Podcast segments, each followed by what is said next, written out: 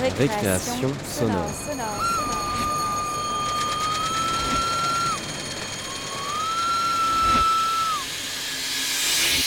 Sur Radio Campus Paris. Il est 18h et vous êtes sur Radio Campus Paris. Bienvenue dans Récréation sonore, l'émission qui accueille et propose des créations et des documentaires sonores. Cette émission est la dernière de la série consacrée au cycle de la rêverie.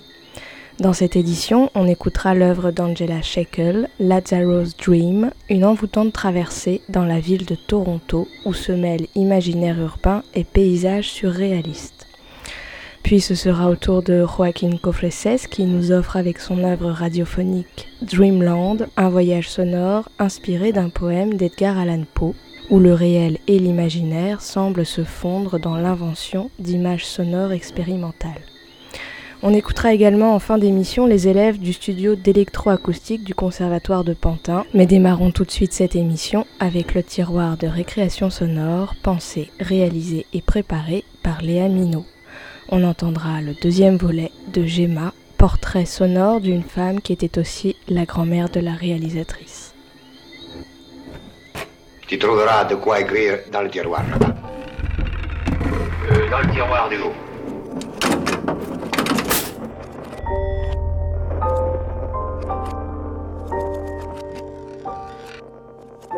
Gemma était belle à faire fondre les hommes. Elle, ressemblait à Monica Vitti. Jeune, italienne, blonde, yeux bleus, pommate, menue et gracieuse. Elle a grandi en Tunisie dans les années 40, 50, dans le faste de l'après-guerre. Elle rayonne, séduit. Gemma était ma grand-mère, mais elle est morte bien avant que je vienne au monde, restée figée, glacée, dans les bouches de ses trois filles. Elles en parlent tant que j'ai le sentiment de la connaître mieux que tous mes autres grands-parents. Fantôme ou mythe familial, j'ai pensé qu'en essayant de recomposer son portrait, j'allais pouvoir l'apprivoiser. Voici le deuxième volet de Gemma, la chute. Il en reste un troisième.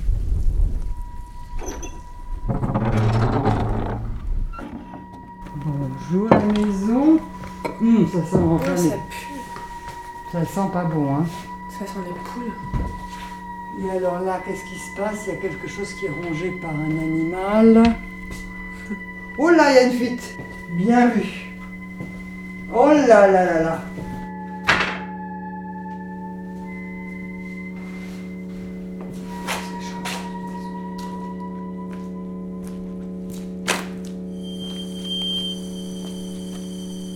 Il y a la Tunisie. Ah, c'est une grande période. Quand on a quitté la Tunisie, on a vécu pendant un an à Toulouse, sans mon père. Puis après, on est allé le rejoindre en Algérie. À Djelfa, elle était encore très très très séduisante, mais ça commençait. Et puis après, c'était. Ça a commencé la dégringolade pour ma mère.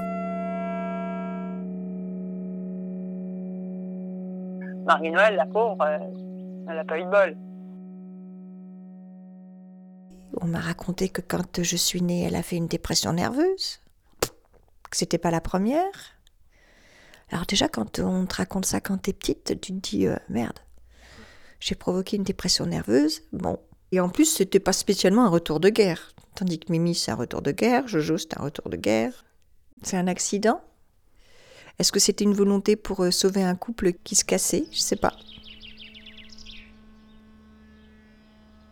La naissance de Marie-Noël en Algérie, je m'en souviens très très bien. D'abord parce que j'ai 6 ans. Nous habitons une petite maison avec un jardin devant poulailler, avec un chien. Là, je la vois, là, j'y suis. Petit portail donne sur une grande place. Quand il y a des enterrements, on voit les gens, les, les linceuls blancs, et puis voilà, les chants, parce que beaucoup d'enterrements, c'est la guerre. Et euh, donc maman accouche. Elle accouche dans des conditions terribles, dans une clinique ou un hôpital, mais euh, où il y a aussi des cas psychiatriques. Et donc, au moment de l'accouchement, je crois qu'il y a une, femme euh, un peu folle qui s'est jetée sur le berceau de Marie-Noël et qui a essayé de l'étrangler.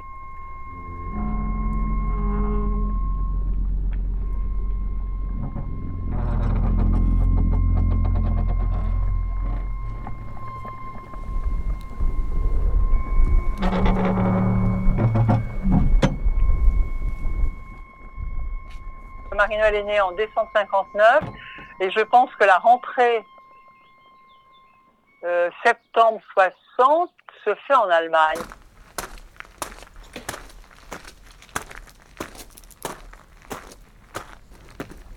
Je veux dire, quand elle a quitté la Tunisie, quand elle a quitté la famille, tout, tout quitté, qu'elle avait 40 ans en plus. 40 ans de vie dans la, dans, en Tunisie avec sa famille, avec ses proches, avec le soleil.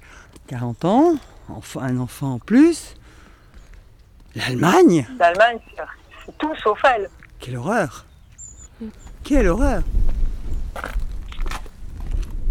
En Allemagne, ben en Allemagne, moi déjà, je n'étais pas collée à ma mère. J'avais 14 ans, 15 ans. euh, je m'intéressais aux garçons, je m'intéressais plus à ma mère, quoi, tu vois. Je...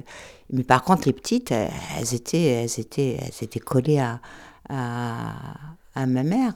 Voilà. Voilà. Et donc moi, l'arrivée de l'Allemagne, c'est la dépression de notre mère. Elle a les traits hyper tirés, petit chignon. Pour moi, elle a les yeux sombres tout le temps. C'était toujours, euh, je dirais pas schizophrène, parce que c'est trop. Mais elle réagissait par ses nerfs quand même, dans beaucoup, beaucoup de, moments. En fait, quand je me rappelle de ma mère, je ne me rappelle pas beaucoup de mon côté.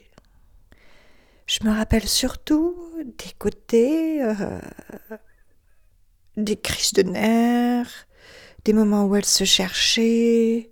À un moment donné, je dormais dans sa chambre et mon père dormait dans l'autre chambre. Il faisait chambre à part.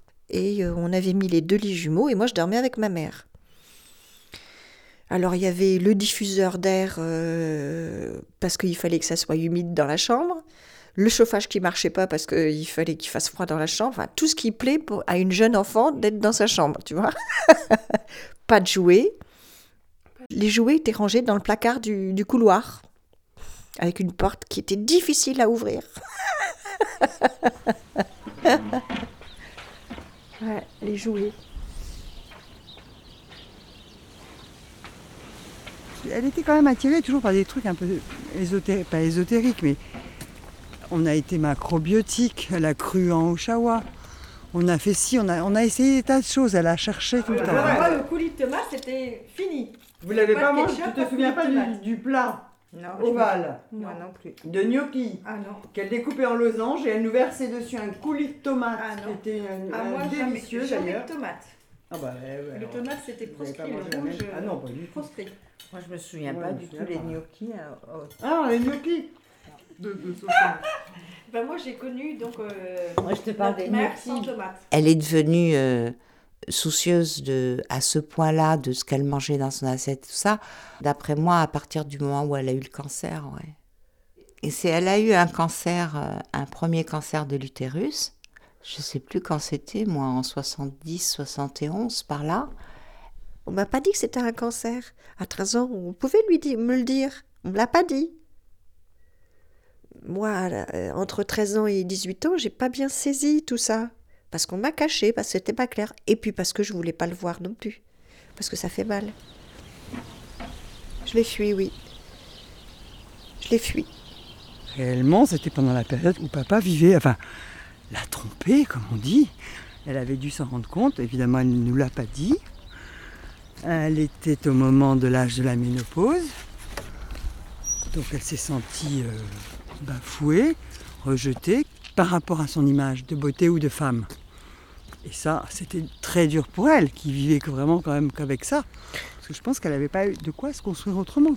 J'avais dit à l'époque simplement qu'elle avait ses règles, de nouveau, donc ça voulait dire qu'elle redevenait femme. Et en réalité, c'était un cancer d'utérus. Voilà. Son cancer, elle a été soignée pour son cancer. On pensait qu'elle était guérie, mais cinq ans après, il y a eu une rechute. Elle refuse de se soigner avec les, les soins qu'on propose à l'époque. Elle préfère euh, se soigner avec le gui, puisqu'à l'époque on disait que le Viscom album, ça pouvait soigner les cancers. Mais donc voilà, et donc notre mère, elle ne, dit, elle ne nous dit rien, puisqu'elle se cache et elle ne veut pas montrer. Moi, j'assiste à des scènes qui sont pas agréables du tout. Beaucoup de cris, beaucoup de déchirements entre papa et maman. Moi, j'ai connu plutôt ça. hein. Mes souvenirs, c'est la maladie, c'est les crises de nerfs, c'est. dans l'ensemble, j'ai quand même pas des souvenirs très agréables. Parce que je me suis faite un peu toute seule, moi. Elle m'a faite jusqu'à 12 ans, et puis après, c'est moi qui me suis fait.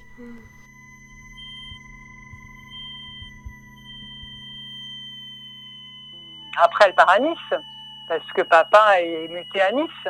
Et pour nous, on croit que c'est fini, que c'est bien. Elle est libérée de, la dame. Et puis non. Mais on ne le sait pas. Et elle se tait. Et elle ne nous dit rien. Et quand on voit pas papa l'été, elle ne nous le dit pas. Le mystère euh, des, des vacances de mon père qui partait tous les ans euh, au mois de juillet et août et c'était un mystère. On savait pas où il était. Elle nous dit Oh, il est avec son frère en vacances. Il était avec Pierrette, Pierrette, Pierrette, Pierrette. Et nous, on savait pas. Enfin, elle savait, moi je savais, mais il fallait pas le dire, il fallait pas en parler. On le saura jamais. Que quoi? Que Pierrette était pas loin.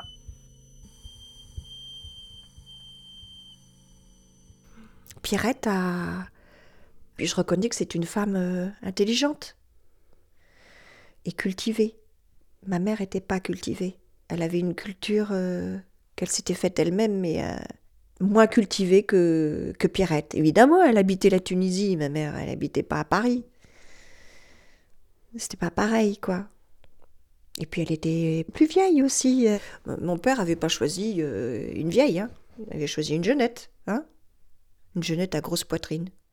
Et à chaque fois, elle disait Ouais, c'est parce qu'il aime bien les gros seins. Quand ma mère était malade et que mon père a rencontré Pierrette, tu comprends bien que moi, je lui en ai voulu terriblement à mon père. Parce que c'était quand ma mère était diminuée qu'il avait quelqu'un. Et tu, comprends bien, tu vois, euh, c'est un peu compliqué tout ça quand même. C'est pour ça que, que longtemps, longtemps, longtemps, et encore maintenant, euh, j'en veux à mon père. Et c'est pour ça que j'ai pas le même rapport que Mimi ou Jojo par rapport à mon père, parce que moi je le tiens pour responsable de ça. J'étais très en colère contre mon père pendant très longtemps. Et quelque part, je revendique ça euh, pour défendre Gemma. C'est un peu ma manière d'aimer ma mère, d'être en colère contre mon père. Bizarre, hein?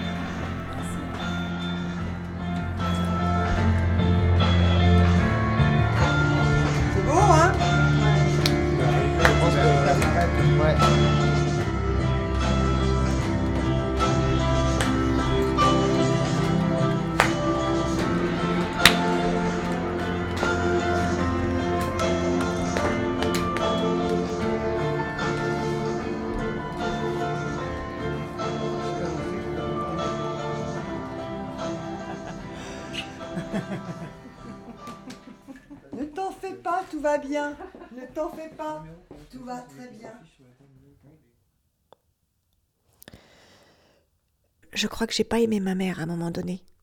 J'étais très en colère contre elle. Pour moi, elle était folle.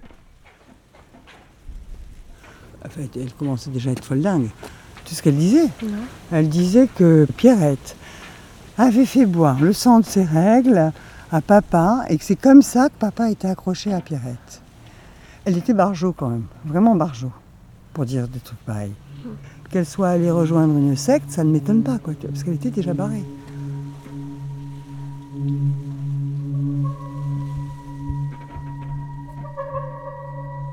Pour pouvoir se laisser à ce point subjuguer par une secte comme celle des Rose-Croix, qui fait que elle refuse absolument la médecine moderne, elle refuse de se faire soigner, elle refuse tout ça. Elle était quand même, euh, elle était quand même un peu barrée, quoi. Quand elle est allée à, à Puy-sur-Loup, quelque chose comme ça, dans son endroit donc de la Rose-Croix d'Or, j'ai voulu aller avec elle dans son délire de croire qu'il y avait des forces spirituelles et que euh, la famille n'était pas très importante, que c'était euh, le groupe qui était plus important que la famille, et puis qu'il y avait des forces universelles qui nous guidaient. Là, elle est allumée, elle a les yeux ailleurs, elle a toutes les réparties pour elle. Quand on essaye de parler avec elle, elle nous sort des choses, mais elle est complètement à côté, quoi. Mm. Et à partir de là, nous perdons notre mère. Hein. Mm. définitivement. En fait, j'allais là-bas pour être un petit peu avec elle. Mm. Et puis, ben, j'étais pas avec elle. Il y avait le temple tous les jours. Et puis, euh, le samedi, je crois, il y avait euh, une journée spéciale où tout le monde s'habillait en blanc et il fallait pas se maquiller, pas se teindre les cheveux, pas se mettre du vernis à ongles. Tout ça, c'était provocateur. À cette époque, elle se teignait plus les cheveux non plus. Elle était plus blonde. Bah, elle était argentée. Elle était toute maigre déjà. Elle avait déjà eu son cancer. Elle ne voulait plus de fioritures. Je porte euh, la bague de mariage et la bague de fiançailles de ma mère. Elle me l'avait donnée avant de mourir, parce qu'elle ne voulait plus de bijoux. Elle avait des tout petits doigts et je pense que je suis la seule qui peut mettre cette bague. je me suis mariée avec ma mère. Balance regorge de créativité. Scorpion, c'est les grandes mutations. Sagittaire, une chance Maserati, insolente. luxembourgeois. Tu vois, Maserati, Poisson, une année féerique. Elle était lion Je ne peux pas savoir, moi je sais pas. Je dirais que non, je ne m'en souviens pas. Tiens, j'ai laissé mon journal. Elle est morte à euh, quel âge? Je l'ai laissé. 79, elle est morte à 58, quel âge? 58, 59. Quoi, 58 ou 59 euh, C'était ça le problème pour moi. Bah, si elle est morte en 79. Donc elle est, elle. Elle est née soit en 21, soit en 20. On se plante complètement.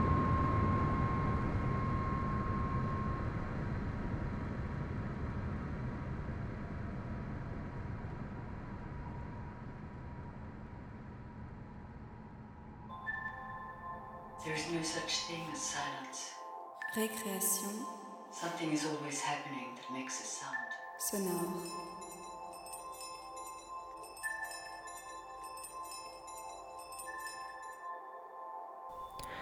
On écoute maintenant l'œuvre d'Angela Shekel qui nous offre une traversée dans la ville de Toronto au Canada. L'œuvre est bien sûr en anglais et s'inscrit dans la lignée inspirante du poète et romancier canadien Michael Ondaatje.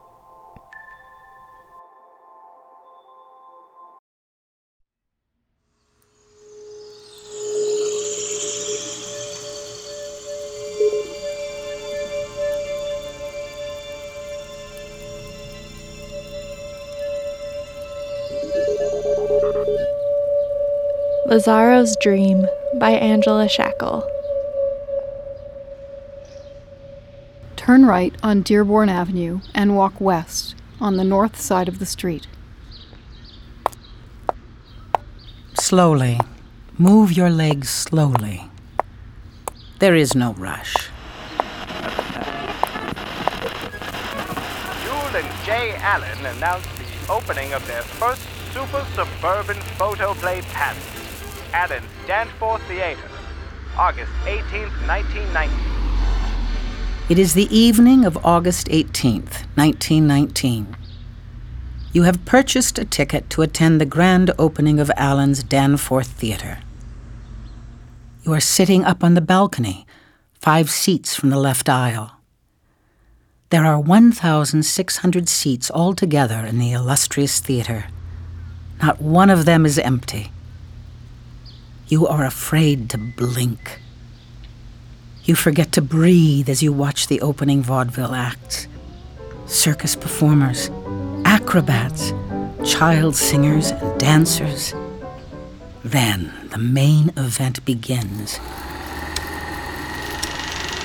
A silent film called Through the Wrong Door, starring Madge Kennedy and John Bowers.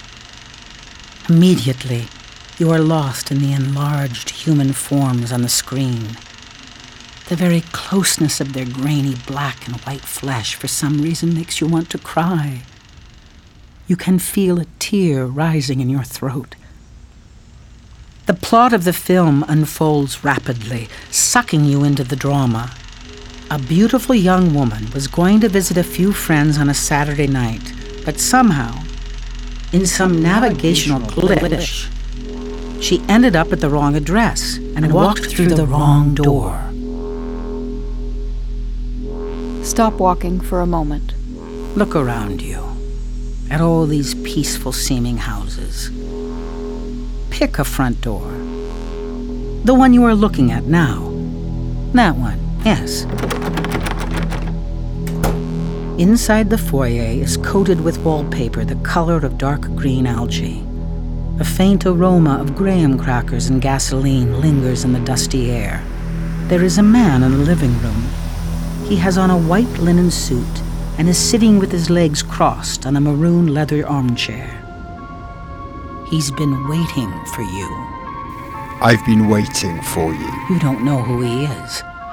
But there is something familiar in the fleshy squint of his eyes and the intensely square shape of his head. Or maybe you're just one of those people who always think that everybody you meet looks somehow familiar. Continue walking. I was beginning to think that you'd already woken up. You are drawn to this man. You have the sense that he has something vital to say, an answer to a question that has not yet been formed within you. But you also detect a heavy loneliness radiating from him. This feeling seeps into your chest and curls around your neck the more you look into his eyes. I'm eager to see your picture. What did he say? I am, neither, neither a flea nor a teacher. What was that? Welcome to my mortarium. Continue walking west towards Broadview Avenue. You have never left your seat on the balcony of the Allen Theater. You have experienced nothing, no time, no memory, before the moment you began following Madge Kennedy on her journey through the wrong door. She was greeted by a handsome, mysterious man. Soon the two strangers began to flirt. The air of chance between them thickened into possibility. And yet, hold on to your seat as the images of the film continue to crack and crinkle on the screen in front of you. A darker coincidence is lurking. You slowly come to understand that this man, who you thought was a complete stranger, has in fact been robbed by our young protagonist's father, and he has sworn to reap his revenge. I've been, I've waiting, been waiting for you. Now, was this just a coincidence that she happened to walk through his door? Was she set up? Or did some other force propel her? Was she guided by hidden desires? A steering wheel lodged deep in her unconscious, turning her in the direction of lust, perhaps even love, justice, or maybe towards violence, punishment, death. What does it mean to walk through a wrong door?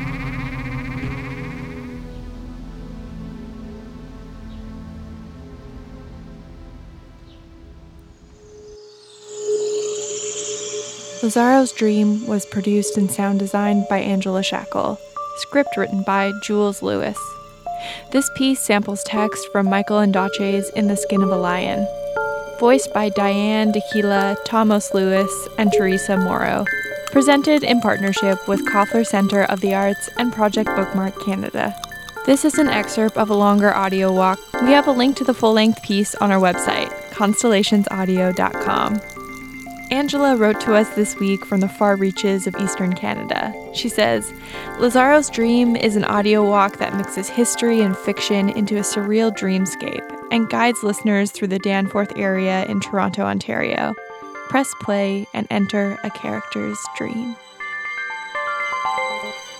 Thanks for sharing this with us, Angela, and thanks to you for listening. More from all of us in two weeks.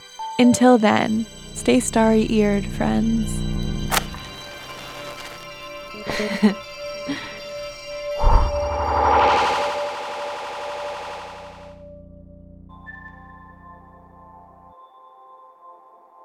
Récréation sonore. Et maintenant, c'est au tour du réalisateur sonore argentin Joaquín Cofleses avec son œuvre d'art radiophonique expérimentale Dreamland, inspirée directement d'un poème d'Edgar Allan Poe du même nom. On écoute.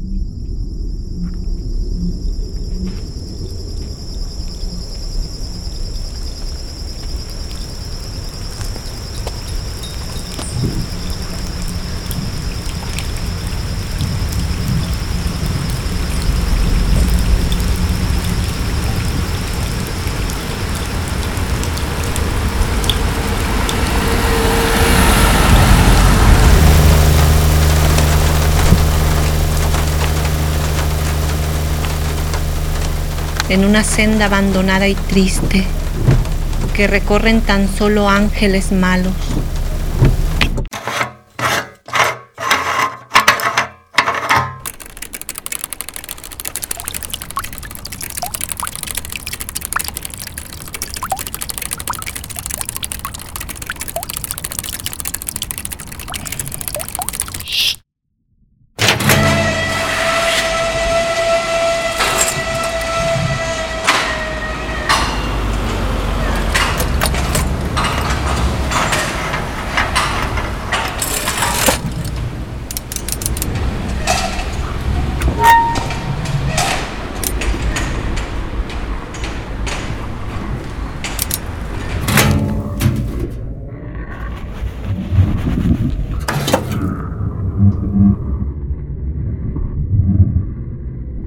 Dämon, Nacht genannt, auf schwarzem Thron die Flügel spann.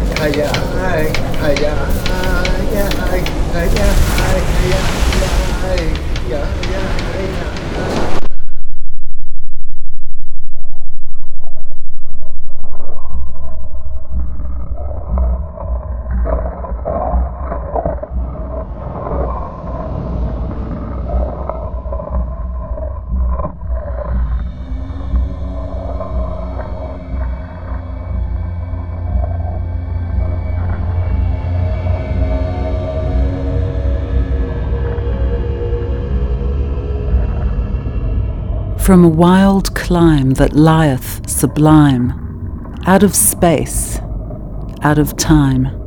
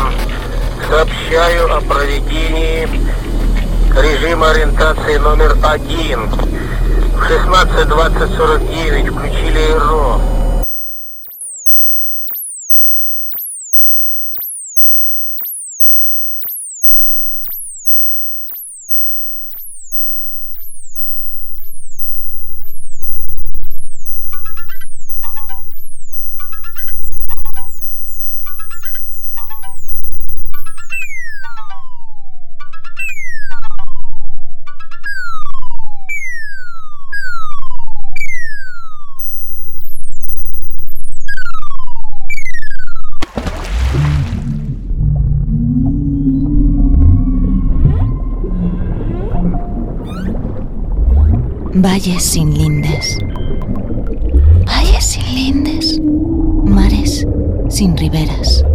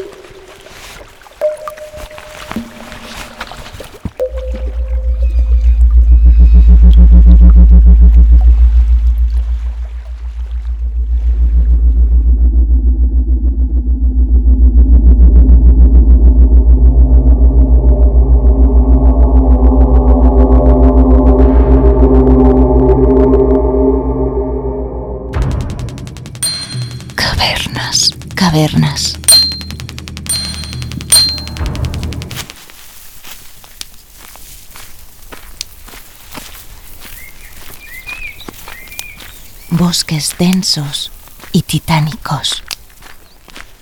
Bosques densos y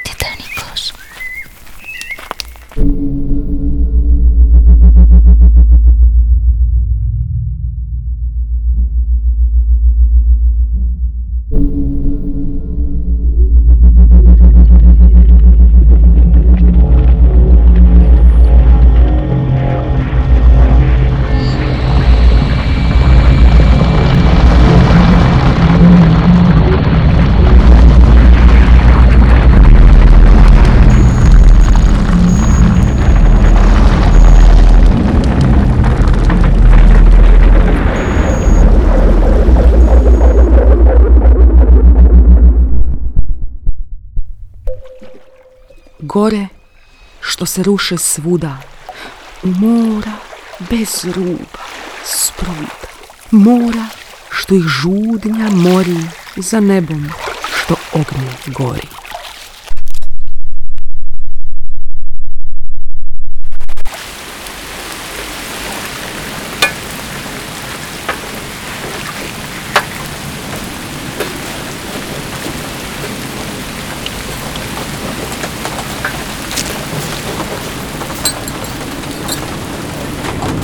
Dans les lacs qui ainsi débordent, de leurs eaux solitaires, solitaires et mortes,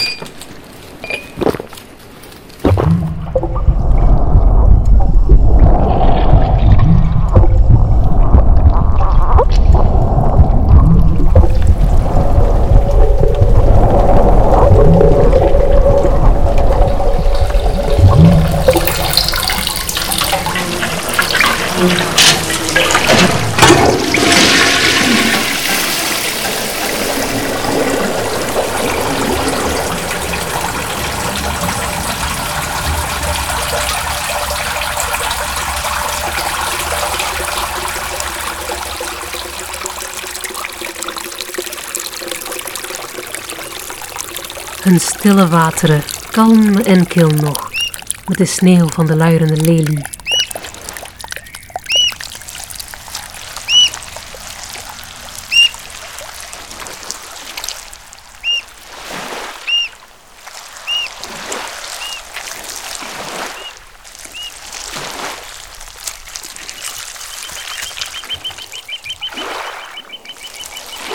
Laghi senza fine spargono le acque solitarie. Lagos sem fim que estendem suas águas. Solitarie e smorte. Solitárias, mortas.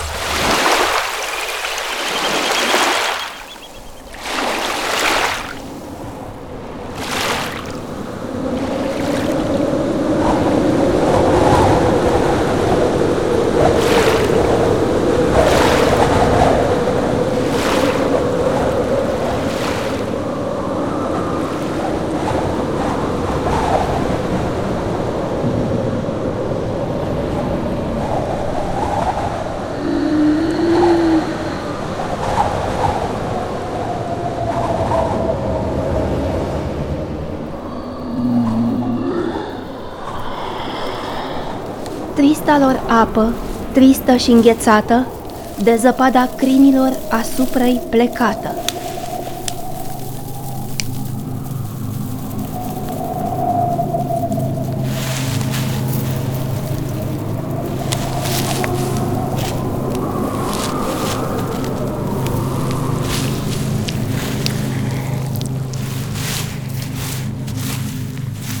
Presso i monti, vicino al fiume che mormora piano, che mormora in eterno.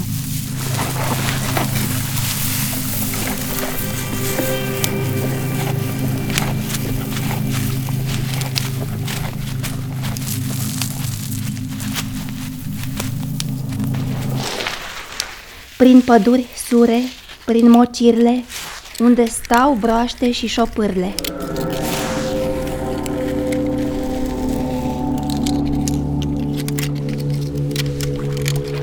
Por las pequeñas lagunas tristes donde moran espíritus necrófagos. Por cada ponto o mais distante, em cada canto, mais melancolia.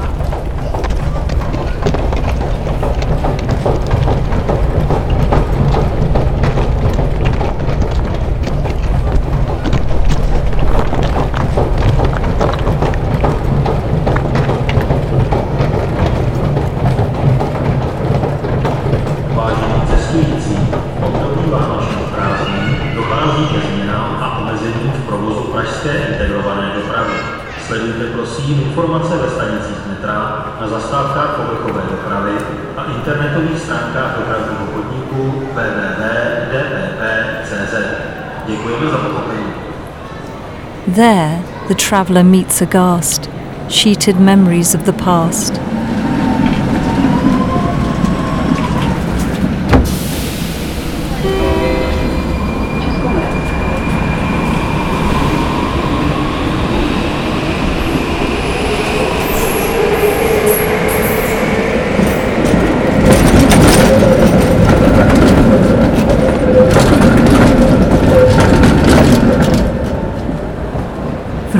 Vormen die opschrikken en zuchten wanneer ze de zwerver voorbij gaan.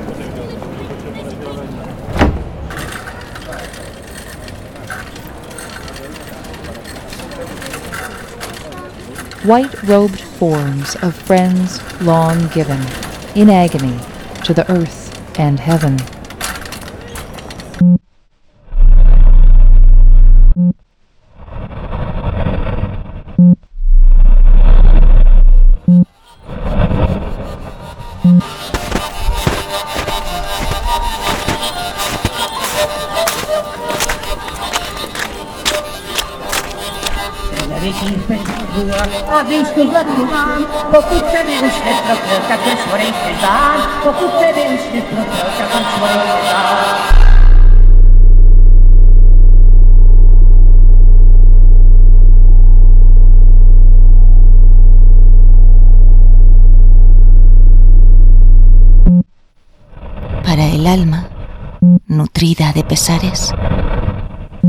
El alma abrumada de pesares, tránsito el corazón, he paseado.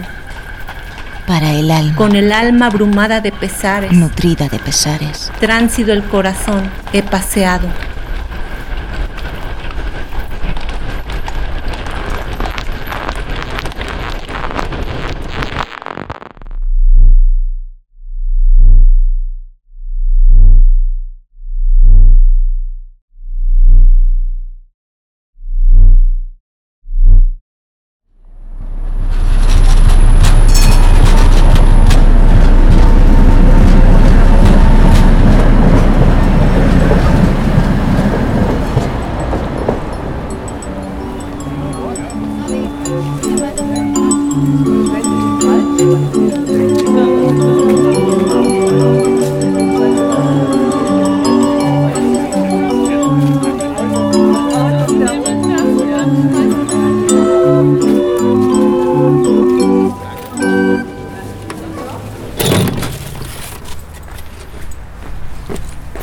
Spirit that walks in shadow, tis a, tis an Eldorado.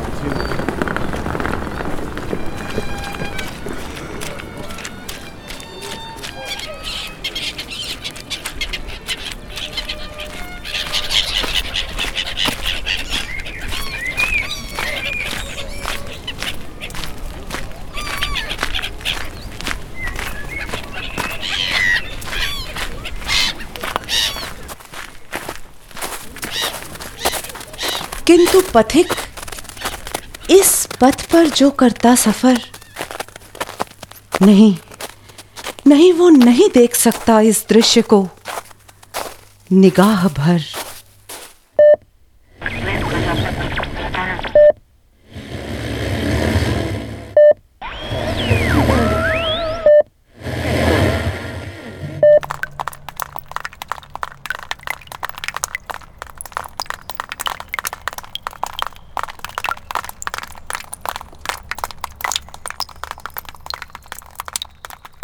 Jamais tel mystère ne s'expose aux faibles yeux humains qui ne sont point fermés.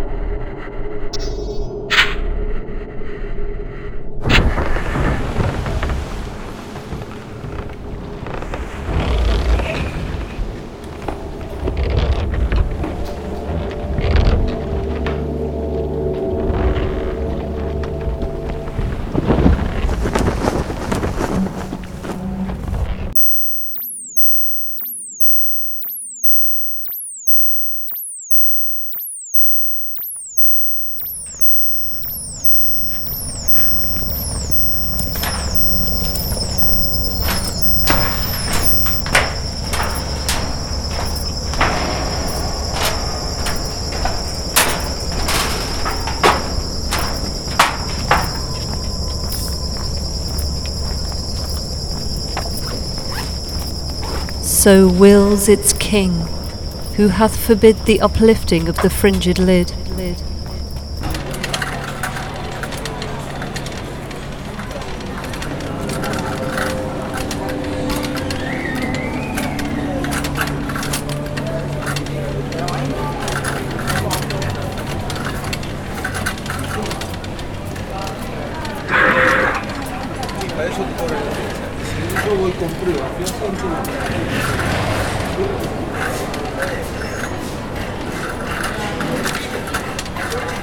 And thus, and thus, here the passes but through darkened glasses. And thus the sad soul that here passes beholds it but through darkened glasses.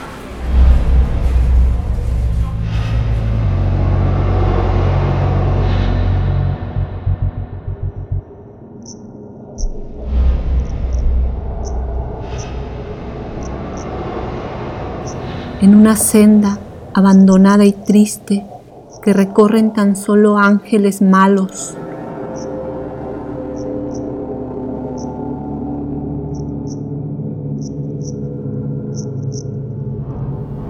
जहाँ एक प्रेत छाया। नाइट जिसका नाम बैठा काले सिंहासन पर, करता राज सीना तान।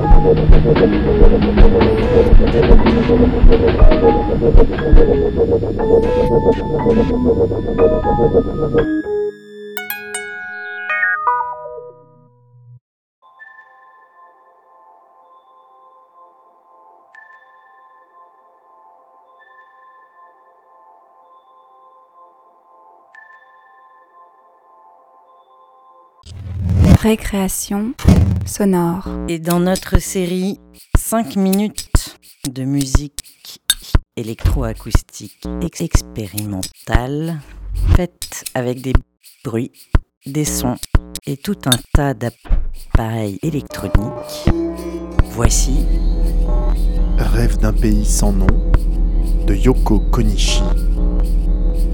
Élève cette année au studio d'électroacoustique du Conservatoire de Pantin, lieu d'expérimentation et de formation depuis 1972. L'inspiration vient d'une phrase dans un poème de Giacinto Chelsea, Rêver la mort des rêves. Les deux frontières telles que l'une entre rêve et réalité et l'autre entre la vie et la mort qui me font percevoir le monde fragile, instable et poétique. There's no such thing as silence. Récréation Something is always happening that makes a sound. sonore.